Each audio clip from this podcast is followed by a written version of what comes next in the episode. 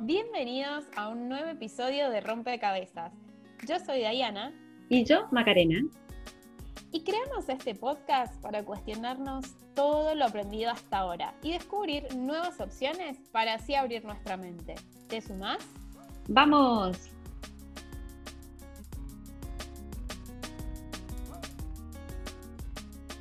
Hola. Buena. Hola, hermosa.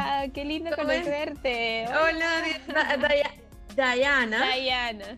Ay, con ese, con ese tono me vuelvo loca. Lo mismo digo yo. Eh, el tono de, de ustedes me, me, fascina, es súper bonito. Ay, a mí me fascina el tuyo, ¿no? Me encanta. Es que es re lindo porque nosotras, que recién, hasta que no me lo dijo Masi, yo no lo había percatado, ¿no? Pero Dai mm, debe haber dicho en esta conversación re lindo, no sé, 100 veces. Dije, ah, es muy nuestro. Claro, porque es muy nuestro. Muy argentino. Y, es que a mí me encanta, me encanta el acento cuando comienza, que es re lindo. Eh, y tiene otras cosas que cuando hablan, es como un cantadito, ¿no? Y no sé, pero a mí me pasa muchísimo que cuando me junto con personas de otras nacionalidades, argentinas o mexicanas, que hablan bellísimo también, a mí yo empiezo a cambiar mi tono de voz. O sea, que me comienza como que a pegar. Ay, mira qué Bueno, a mí me pasa con, que con, tu... con Maciel que no me gusta decirle vos. Le digo, ¿y tú cómo estás? Pero a mí me gusta cuando me dice y vos, porque porque es bonito, ¿no? En España también, eh, pues, pues dicen, sí, vosotros, sí, sí. Nosotros, vosotros, entonces es como, mucho exacto. Bellísimo. Bueno, Masi, qué alegría que estés con nosotras. Hemos estado hablando hace un poquito más de una hora. Nos conectamos antes, pero estamos felices de tenerte con nosotras. Y bueno, si estás preparada para esta hermosa entrevista y hermoso episodio, comenzamos. Sí, yo, yo, están, ¿están grabando esta parte para el episodio o, o, empezamos? Estamos grabando todo. Vos relájate. Vos fluí. Ok, me encanta, me encanta. Gracias, sí, de verdad disculpen si llegué un poquito tarde, pero eh, estaba haciéndome un mensaje para relajarme. Ay, qué lindo. Tu regalo, tu regalo diario, es hermoso. Sí, a veces uno se tiene que autopremiar, regalar y querer uno mismo, porque eso hace que, que, al final del día pues te sientas mejor, al final de semana, porque a veces nos olvidamos eh, darnos un poquito de amor a nosotras mismas. A veces te diría que casi siempre, al menos en mi caso. Y eso que tenemos un episodio donde decimos, ¿no? Porque nos cuesta felicitarnos, pero bueno, esto... Y que yo la escuché, de hecho. Práctica, qué hermosa. Es un trabajo diario, ¿no?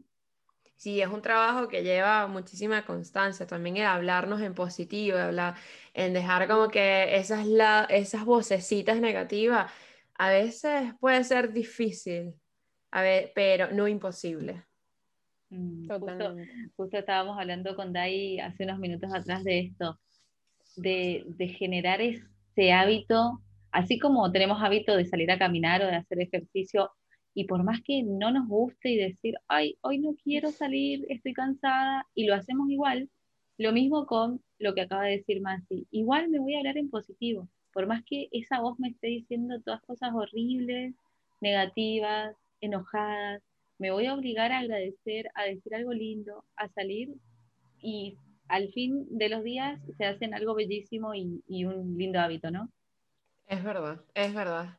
Así. Bueno, Masi, hoy sos nuestra estrella de hoy. Estamos eh, felices. Y queremos saber quién, quién es Maciel Rodríguez, porque yo la encontré gracias a, un, eh, nosotras le decimos Cupido, a nuestro Cupido de Instagram. Nos presentaron en Instagram y la conocí y tiene una energía bellísima, un carisma espectacular. Eh, su sonrisa, eh, sus palabras, todo lo que ella transmite es alegría e inspiración, porque es eso, Maciel Rodríguez. Y sin duda podríamos hacer, no sé, los podcasts que quisiéramos de acá hasta que termine eh, el 2021, que vamos a tener temas para hablar con ella porque es súper interesante hablar con Maciel, pero queremos que ella nos cuente quién es Maciel, qué, dónde está hoy, cuáles son sus proyectos de vida, que nos resuma quién es esa, quién es ese ser detrás de esa cara tan bella que tiene Maciel. Bueno, muchísimas gracias a las dos. De verdad, es mi primer podcast como invitada y de verdad se siente súper bonito. Ya sé que sienten mis invitados cuando vienen al podcast, se siente, y lo decía Macarena en, en, uno de los episodios, se siente importante, ¿no? Y qué lindo que estén haciendo estas juntas y por invitar y traer personas talentosas y personas sobre todo humanas, que hablen desde el corazón, desde su experiencia personal y yo creo que eso es lo que más eh, bonito hace eh, su programa, que hablan desde su experiencia personal a lo que a muchas personas le pueden ayudar también. Y bueno, yo eh, soy venezolana, ya como que mi acento lo dijo. Hermosa. gracias Macarena, sentí lo mismo, una linda conexión y bueno, Diana, me encanta también poderte conocer a través de su podcast. Así que agradecida total con esta invitación. Y bueno, yo soy de la ciudad de Caracas, eh, Venezuela. Llevo casi cinco años en la ciudad de Londres. Y bueno, mi vida ha sido no fácil, pero tampoco puedo decir difícil, porque la verdad, a pesar de todas las cosas que me ha tocado vivir, he sido muy afortunada y he estado alrededor de personas que me han ayudado muchísimo. Yo siempre digo que tengo muchísimos ángeles en el mundo, en mi país, acá y en España, porque también viví allá. Pues bueno, eh, soy de Venezuela, como dije anteriormente, emigré hace cinco años en Londres y la verdad fue un cambio muy brusco en mi vida. Primero porque nunca imaginé estar acá, nunca eh, por mi cabeza pasó Londres, Inglaterra, porque bueno, toda mi vida fui súper mal en inglés y muchas eh, veces hice hasta cursos en inglés y no hallaba la forma de terminarlos, no lo entendía, era súper, mm, no sé, yo decía, y en Venezuela decimos, era bruta para el inglés, no, me, no podía entender. Entonces, eh, bueno, la situación en Venezuela em, comenzó a estar un poco difícil, como, bueno, muchas de las personas que nos están sintonizando lo saben. Y yo eh, había pasado anteriormente por un proceso que, bueno, se los puedo compartir. Si me pierdo un poco en la conversación, eh, ustedes me ayudan un poco para eh, como resumirlo, ¿no? antes de yo emigrar acá, em, estuve a los 18 años, emigré primero a España. Cuando estoy en España, era muy joven, tenía 18 años, me fui con, llena de muchas ilusiones tenía un novio, un exnovio que vivía en Portugal. Entonces, claro, mi emigración fue completamente distinta a lo que fue mi segunda emigración, porque yo me fui con una maleta llena de ilusiones de mi primer novio, mi primera emigración, de estar sola, de querer vivir esa experiencia. De, de, estar sola, sin mamá y sin papá. Sin embargo, económicamente todavía mis papás me ayudaban mucho, pero yo quería esa libertad financiera, esa libertad de poder hacer lo que, lo que yo quería, pero yo no había terminado la universidad. Yo me fui eh, en el segundo semestre de la universidad estudiando publicidad en Venezuela y yo decido pues agarrar mi avión enamorada de, de, ese amor que tenía ya y dije, yo me voy a España, le digo a mis padres. Y desde chiquita ya lo decía, yo a los 18 años me voy a España. Yo siempre he sido como que he tenido una biblioteca en mi cabeza y, y no sé, creo que visualizo muy alto siempre y gracias a Dios pues eh, todas mis visualizaciones han venido fluyendo, ¿no? De momento. Y recuerdo haberme ido a España siendo una niña muy inocente, con, llena de muchas ilusiones. Llegué eh, y bueno, estuve viviendo casi cinco años en España, donde conocí personas que fueron mis ángeles, eh, se convirtieron en familia. Mi relación obviamente no llegó a ningún lado, terminó porque era una relación a distancia, cosa que me partió el corazón. Y llegó un punto en, en ese momento que yo no estaba haciendo nada con mi vida, o al menos eso creía yo porque estaba haciendo una formación profesional que era como un curso de dos años que bien los que nos escuchan de España saben que una formación profesional en España te brinda la oportunidad de tener trabajo allá. Y no estaba mal, pero me sentía un poco mm, confundida porque yo veía en las fotos de las redes sociales mis amigas en la universidad, todo el mundo en la universidad, y yo solo me imaginaba que yo no estaba yendo a la universidad, que yo estaba solamente haciendo un curso, simple curso de marketing. Y para mí no era suficiente para demostrarle a mi familia que era suficiente buena para también lograr la universidad. En mi familia, eh, ninguno de mis hermanos hicieron la universidad. Y yo sentía un compromiso personal con mis padres de lograr lo que ninguno de mis hermanos habían logrado. Entonces, era esa autopresión eh, que decía, no, es que ellas están en la universidad, yo también tengo que hacerlo. Comencé a agobiarme muchísimo, yo soy epiléptica, entonces la epilepsia jugó en mi vida dos papeles. Era mis emociones de confusión, de querer hacer eh, lo que querían los demás, porque yo sí quería estar en España, pero mi, mi falta de comprensión en ese momento, de, ser una niña de 24 años, de pensar lo que la sociedad quiere, eh, me llevó a confundirme mucho. Comencé a tener ataques epilépticos y bueno, empecé a convulsionar, pero era de emociones, era de emociones de no estar bien conmigo misma, de no sentirme feliz, a pesar de que todo estaba bien. Yo tenía un trabajo, tenía amigos, no estaba mal la situación, solo era una frustración de no lograr alcanzar la universidad mi mamá siempre me preguntaba, pero ¿tienes pensado hacer la universidad en España? Y yo, no, mamá, es muy costosa, eh, ¿cómo hago si tengo que trabajar? Y sin embargo, a pesar de que ellos me ayudaban, yo no me sentía que podía fluir, inclusive económicamente. Económicamente no me podía eh, tampoco pagar absolutamente todo. Y además, cuando tuve em, ese exnovio, eh, gasté mucho tiempo en ir a visitarlo, mucho dinero, sin darme cuenta que que no era yo la única en la relación, que éramos dos, que los dos teníamos que hacer el mismo esfuerzo. Hoy en día las cosas cambiaron en mi vida, veo la vida completamente diferente, pero eso hizo como ese clic, ese cambio en mi vida. Me regreso a Venezuela llorando y arrepintiéndome porque me había ido de España, porque yo estaba bien. Y nunca se me va a olvidar, mi madre viéndome llorar, me dijo, ¿qué vas a hacer? O te quedas llorando o, simplemente agarras un avión para España, te pago yo el ticket y te devuelves, si eso es lo que realmente quieres. O te secas las lágrimas y ves qué vas a hacer con tu vida. Ve a la universidad, retoma la universidad y vuelve otra vez a encontrar tu centro. Pero llorar en casa no te va a resolver la vida, no te va a resolver los problemas. Y a mí como que me dio un vato con eso, eh, realmente era mi madre, la que yo quería cumplirle su sueño de ir a la universidad, la que me estaba dando ese batucón de, mira, reacciona. Yo se lo agradezco toda mi vida, porque eso fue el despertar que yo tuve en ese momento.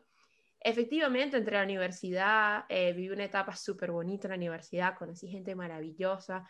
Eh, luego me recuerdo que ya lo último en la universidad, yo, yo quería terminar la universidad en tres años y medio. Yo decía, en tres años y medio yo termino y me voy a Venezuela otra vez. Entonces eso era como que una mentalidad. No sé cómo ¿no? No, en este caso, cuando yo me regreso a Venezuela, yo digo, yo voy a estar tres años y medio, termino la universidad y yo me vuelvo a ir. Porque ya esto era algo de pequeña. Yo estando en Venezuela, amaba mi país porque estaba mi familia, pero no me sentía parte de él yo siempre, una partecita de mí decía que yo tenía que vivir en otro lado.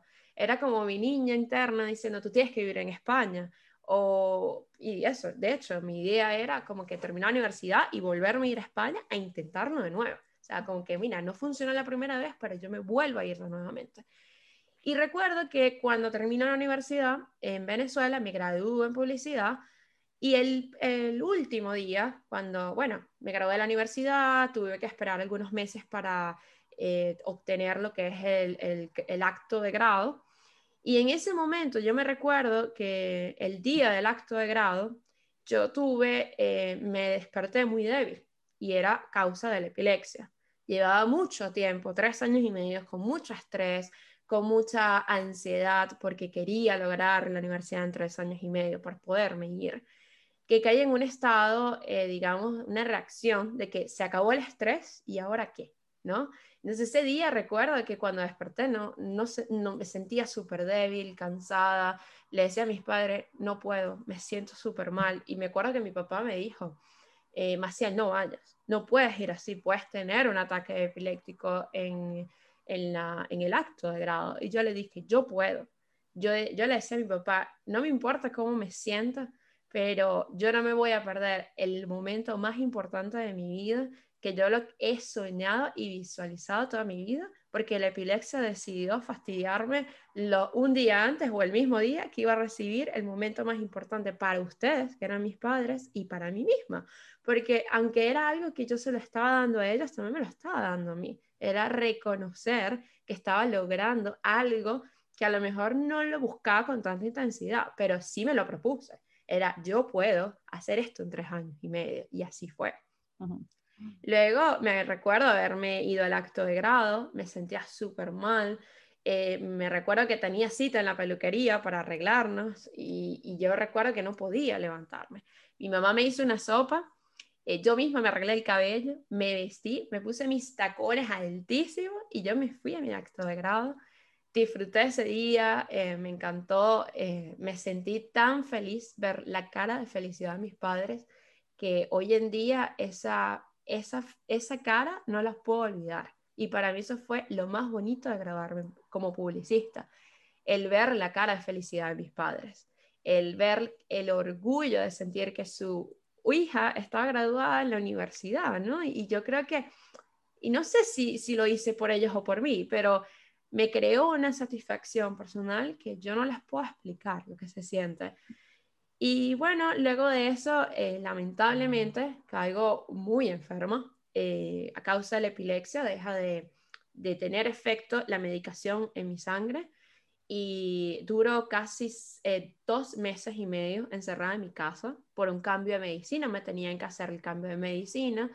Y claro, la epilepsia es todo neurológico. Yo ya estaba comenzando a perder la memoria y yo pensaba que estaba haciendo alzhémica, o sea, que ya estaba perdiendo mi memoria. Y mi doctora me dice, se ríe, me dice, no, más, sí. Eh, son causa de que el efecto de, las pastillas eh, se están yendo y ya tú eres inmune a ese medicamento, porque has pasado muchos años eh, tomándolo. Ahora hay que hacer un cambio y este cambio va a crear ciertas circunstancias que no vas a poder hacer todo lo que tú quieres. Y efectivamente, yo estuve dos meses en mi casa que no podía tenía estados de ausencias muy frecuentes, eh, a lo mejor tres, cuatro por día. No tenía ataques epilépticos, pero estaba nublada. Me sentía drogada todo el día, me sentía mal, me comencé a sentir muy triste, porque yo decía, ¿y ahora qué? Ya me gradué, cumplí un sueño, me quería ir, pero ahora caigo enferma. Caigo enferma por esta epilepsia que tengo y que he tenido toda mi vida y siempre he estado luchando contra ella. Y recuerdo que, y es la primera vez que cuento esta historia así en público, y, pero es porque también lo he trabajado yo muy internamente. Antes hablar de esto para mí era imposible. Hoy en día lo hablo y me siento bien hablarlo. Y yo recuerdo que llegó un día y yo le digo a mi papá, papá, me siento que yo nunca voy a salir de, de acá, nunca voy a poder cumplir mis sueños. Me gradué y ahora estoy aquí tomando medicinas que a veces ni me acuerdo de las cosas y, me siento mal, no, no sé si lo voy a lograr. Y yo recuerdo que mi papá me dijo, Maciel, si te has logrado tantas cosas en la vida, esto no te va a interrumpir tu, tu vida, tu juventud. Eres, tienes 25 años, 26 años. Es como tú debes de autoayudarte a ti mismo. Y fue exactamente lo que, lo que comencé a hacer. Yo dije, bueno, ella siempre ha sido mi enemiga, hemos sido amiga, enemiga, y hemos estado en este, en este debate, ¿no? Y yo dije, mira, yo, esa enfermedad no va a poder más que yo, porque yo soy fuerte y yo quiero cosas en mi vida para mí y sobre todo a mí me preocupaba mucho ver, mi papá era diabético y estaba muy enfermo en ese momento. Y las medicinas en Venezuela tampoco se encontraban. Y yo decía, yo además estoy eh, siendo una carga para mi familia y yo no quería ser una carga para mi familia. Así que yo dije, yo me tengo que recuperar porque yo me tengo que ir y buscar una vida afuera que me permita a mí poder conseguir las medicaciones sin que mi papá se estrese, sin que mi papá eh, sienta que tiene una hija epiléptica y que tiene que sufrir por buscar su medicación, más sus medicaciones porque él era diabético. Eran esa tanta mi, mi, preocupación que fue mi mayor fuerza. Eso fue lo que a mí internamente me motivó a salir de ese hueco que yo estaba. Y yo digo que estaba un hueco de que todo lo que veía era gris, todo lo que veía era cuatro paredes que yo decía, yo nunca voy a salir de acá. O sea, yo decía, yo nunca voy a lograr mis sueños, nunca voy a tener una familia, un esposo, un hijo, y tampoco es que tenía mucha suerte en el amor. Entonces mm. era como que eran todas estas cosas juntas que tú decías, bueno, no hay suerte del amor, no hay suerte, ¿me entiendes? Uno de esos de suerte que yo lo encomillo porque la suerte se lo busca uno. Y, bueno, yo recuerdo que después de todo ese proceso, mi papá cae muy enfermo, lo llevamos hospitalizado, se empezó a enfermar, yo ya me estaba comenzando a recuperar de, de, lo que era el cambio de la medicina, finalmente encuentro una estabilidad media entre las pastillas, entre cómo yo me sentía. Y realmente, eh, para serles muy honesta, lo que hizo que yo me recuperaba por completo era el amor que yo sentía por mi papá. El amor tan grande de decir, yo no puedo permitir que él me vea así, eh, fue lo que hizo que yo me recuperara muy rápido. Luego mi papá recuerda salir del hospital y todo aquello, y yo decido un día buscar trabajo y yo decía, me voy para España, pero no tengo dinero. ¿Qué hago?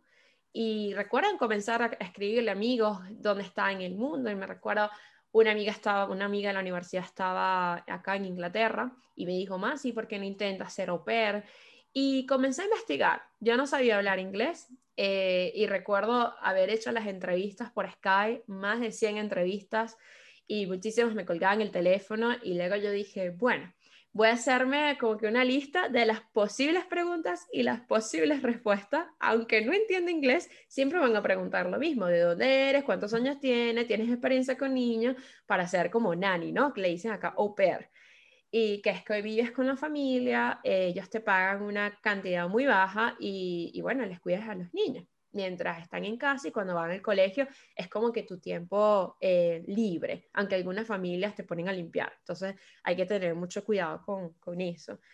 Y recuerdo que, bueno, me, me decido irme para Londres, eh, mi papá pues destrozado, porque era, era como, éramos como dos enamorados, entonces era, yo soy fuerte por ti, tú eres fuerte por mí, y éramos fuertes por los dos. Entonces el irme tan lejos Em, él lo vio, o sea, se deprimió muchísimo. Y yo también, pero yo por dentro sabía que lo estaba haciendo por los dos. Era, y yo recuerdo haberme despedido en el aeropuerto y decirle a mi papá, él estaba llorando, yo estaba llorando, y dije, no te preocupes, que yo voy a volver a verte. Y él decía, no nos vamos a volver a ver, porque él estaba muy enfermo. Y él decía, yo te prometo que yo voy a volver a Venezuela y nos vamos a volver a ver. Y cuando venga a Venezuela vas a tener una hija que hable inglés. No sé cómo lo voy a lograr, pero lo vas a, lo vas a ver y, y vamos a compartir este momento eh, tan bonito juntos. Y bueno, así fue. Regresé a Venezuela con, cumpliendo mi promesa porque ya mi papá estaba muy mal. Eh, regresé a Venezuela, ver mi papá de nuevo fue, wow, fue bellísimo y no, no puedo olvidar esa última vez que lo vi y recuerdo eh, que le dije lo logré y él se sintió muy orgulloso. Luego regreso a Londres, eh, comienzo a trabajar y bueno, después mi padre fallece. Él fallece en Venezuela al, como a los dos años y medio de estar acá, algo así más o menos. Y para mí fue un golpe muy duro en mi vida. Era, era wow, se está yendo el amor de mi vida, literal el amor de mi vida. Y esa, esa noticia para mí fue muy impactante, sin embargo, tuve personas, otra vez ángeles, que estaban conmigo en ese momento, que vivieron, que me ayudaron a entenderlo. Tuve un ataque de, ausencia cuando me dieron la noticia, estado de shock total, eh, porque bueno, mi madre me dijo la noticia muy brusca, ella no lo supo manejar y obviamente la epilepsia es muy emocional. Entonces, tuve la suerte que ese día estaba con amigas, que han sido parte importante de mi vida. Y luego el novio de una de mis amigas ah, es mi amigo desde, bueno, desde acá, que ha sido mi gran apoyo. Y gracias a ellos, pues yo pude asimilar esa noticia, regresar a Venezuela, ver a mi papá, eh, bueno, eh, verlo, eh, digamos, de esa forma, y regresar con, con mi dolor, mi dolor que decía, ahora tengo que ser fuerte, porque si me deprimo, ¿sabes? Yo tengo epilepsia, ¿cómo hago? La suerte de, digamos, mi otro ángel, y yo digo, le doy gracias a Dios por esto, y es, y es bastante fuerte, ¿no? Yo conocí a mi pareja, a mi novio, a mi futura esposa, un mes antes de fallecer mi papá. Y recuerdo que a mi papá no le gustaban los italianos.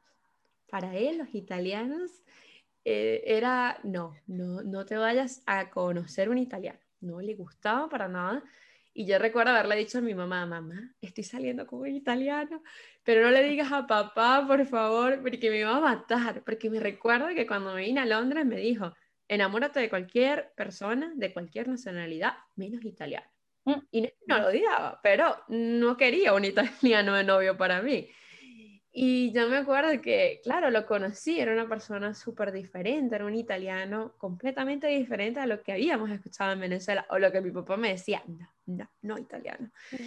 y, y me acuerdo que, que luego de fallecer mi papá, yo no le quería decir, yo me quería desaparecer, yo quería hacer como que si él no existía, no existía en mi vida, y llevamos un mes saliendo.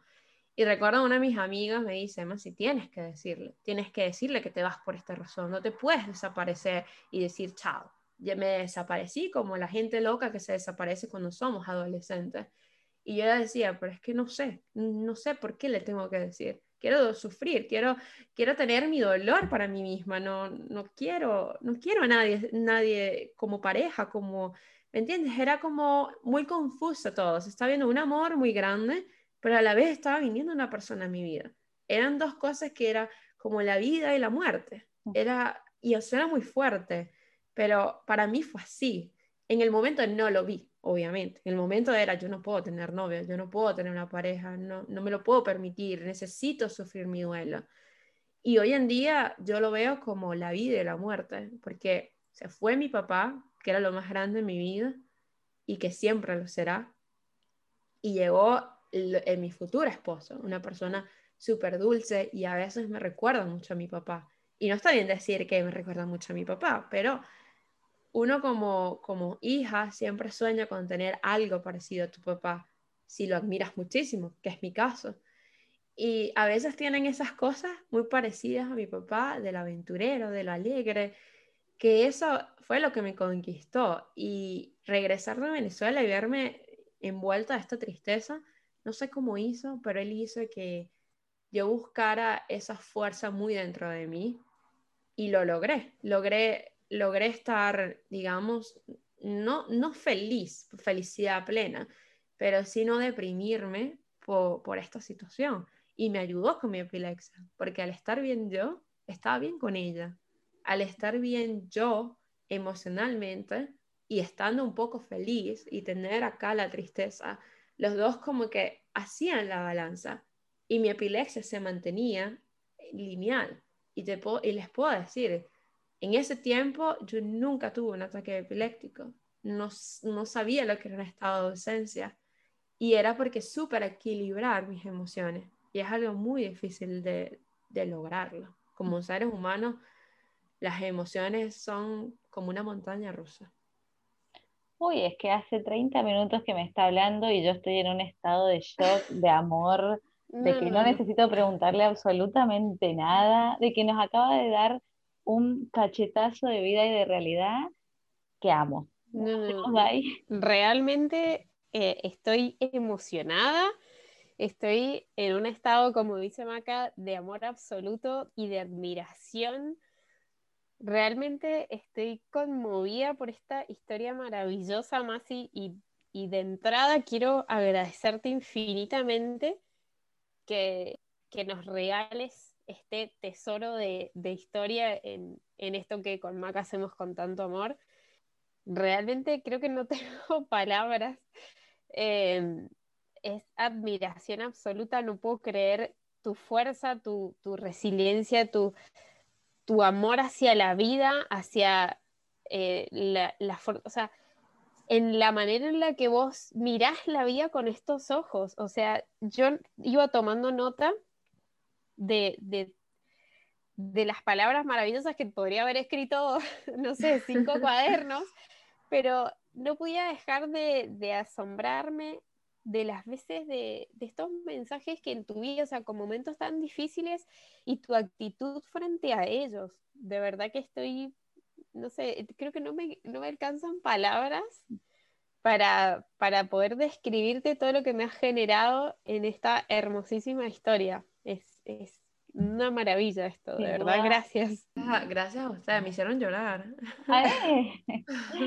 no, es que, es que Masi es una historia de verdad súper conmovedora y te agradezco que te que abras y, que te muestres vulnerable, ¿no? A, decir, bueno, esta soy yo, de acá vengo, así me construí.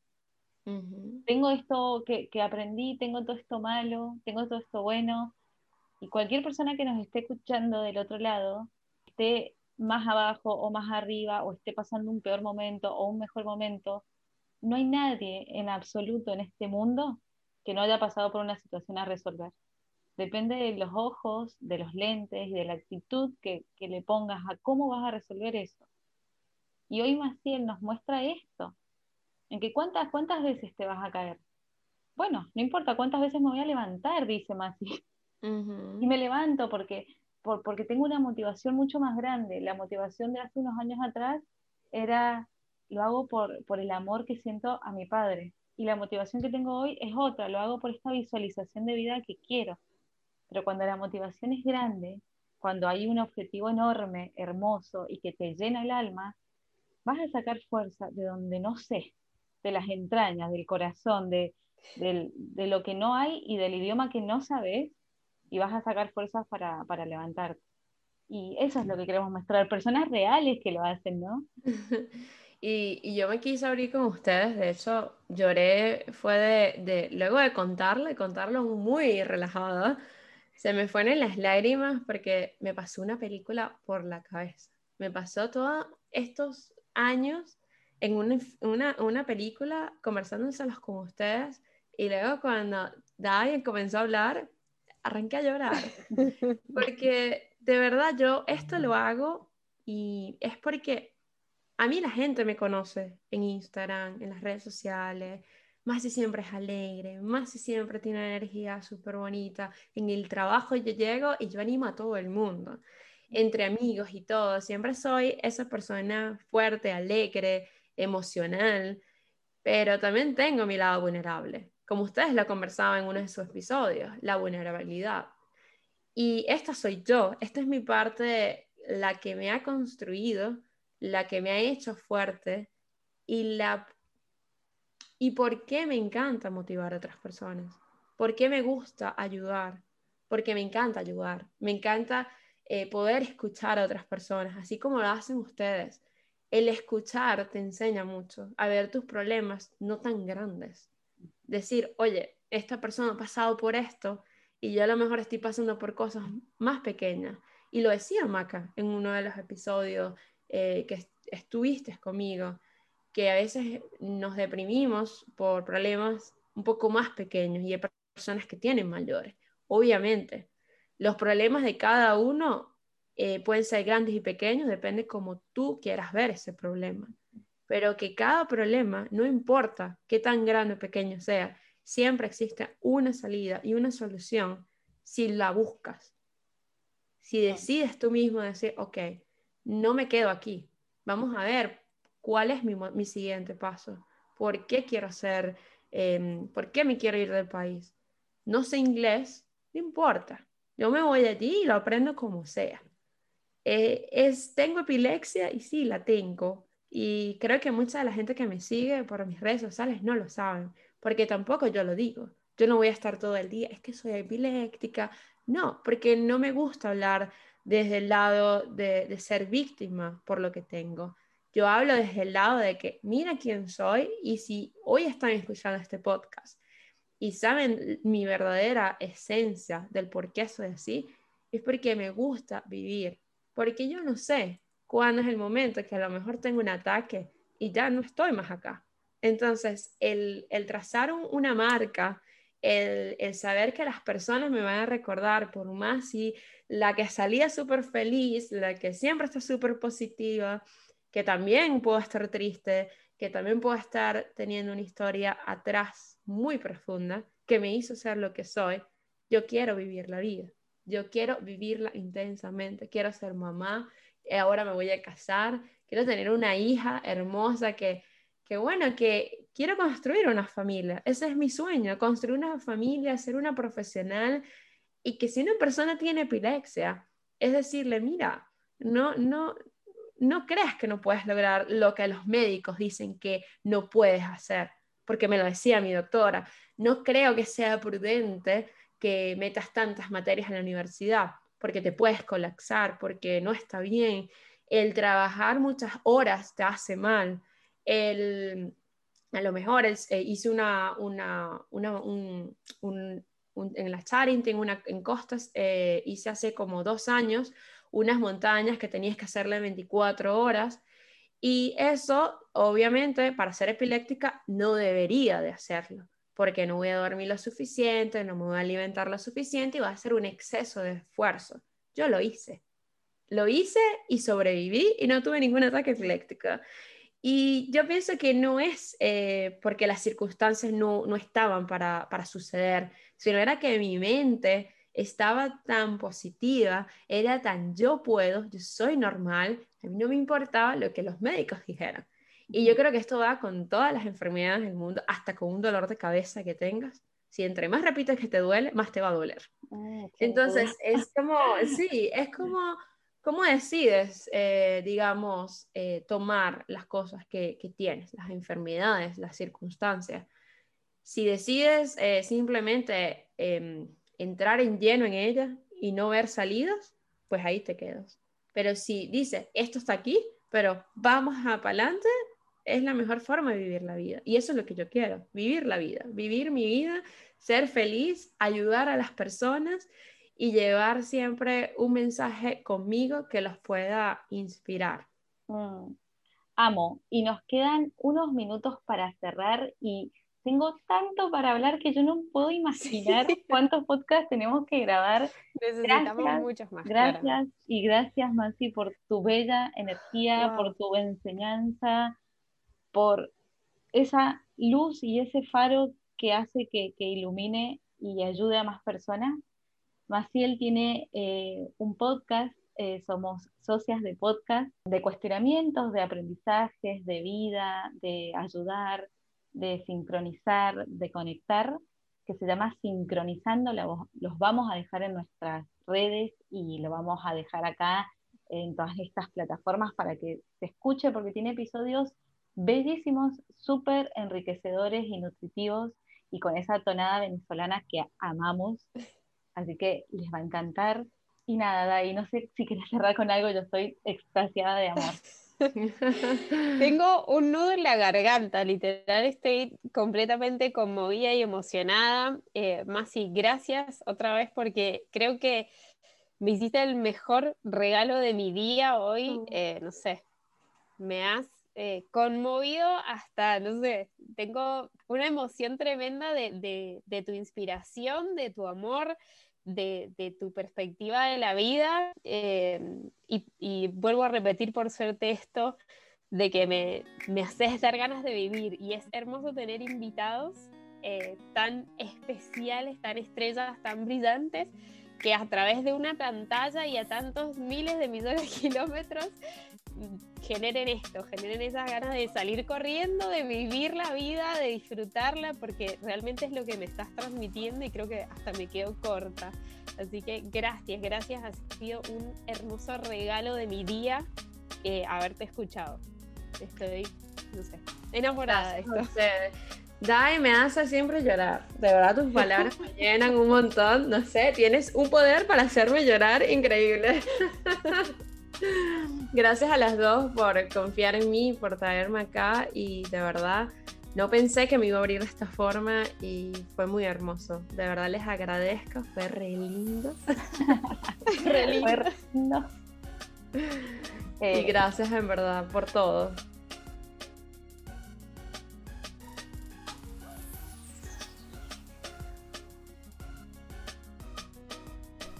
Y este fue nuestro episodio del día de hoy. Estoy alucinada realmente con esta historia. Ha sido maravillosa conocerla, ha sido maravilloso conocer a Maciel Rodríguez con tanto valor, con tanto enriquecimiento para darnos, con esas palabras de aliento motivacionales y por sobre todo de inspiración. Deseamos que lo hayas disfrutado tanto con nosotras Eh, realmente verle la cara a Maciel desde otra pantalla eh, fue maravilloso. Ver su sonrisa, ver sus ojos titilar, ver sus ojos brillar, sentir a través de una pantalla lo que Dai decía de, la conmoción que nos generó, ¿no? Y verla a Dayana emocionada fue realmente maravilloso. Deseamos que hayas tomado notas, que compartas este episodio con tu gente, con tus amigos, para inspirar a más personas, para ayudar a más personas a crecer y que creemos que estos faros de luz pueden iluminar y pueden ayudar cada vez más a que nada, este mundo sea un poquito mejor, ¿no? Te dejamos nuestras redes sociales. En Instagram nos encontrás como arroba rompecabezaspodcast y nuestro correo electrónico es rompecabezaspodcast.gmail.com. Esperamos por ahí tus devoluciones, tu feedback o algo que nos quieras sugerir. Nos escuchamos pronto, te envío y te enviamos desde Rompecabezas un abrazo virtual. Adiós.